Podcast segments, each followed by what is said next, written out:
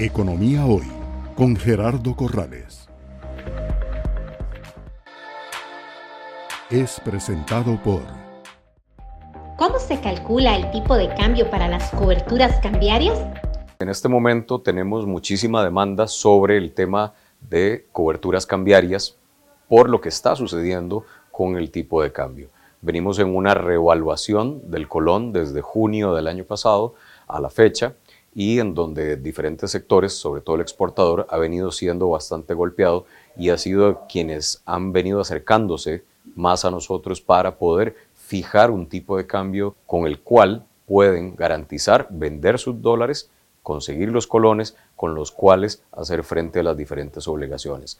No obstante, sí es muy importante también mencionarlo, el sector importador también ha buscado ese acercamiento con este producto porque en algún momento visualizan algunos de ellos que el tipo de cambio pudiera darse vuelta y volver a una devaluación.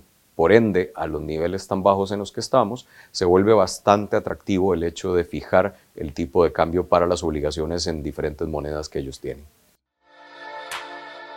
Es presentado por Economía Hoy, democratizando la educación financiera.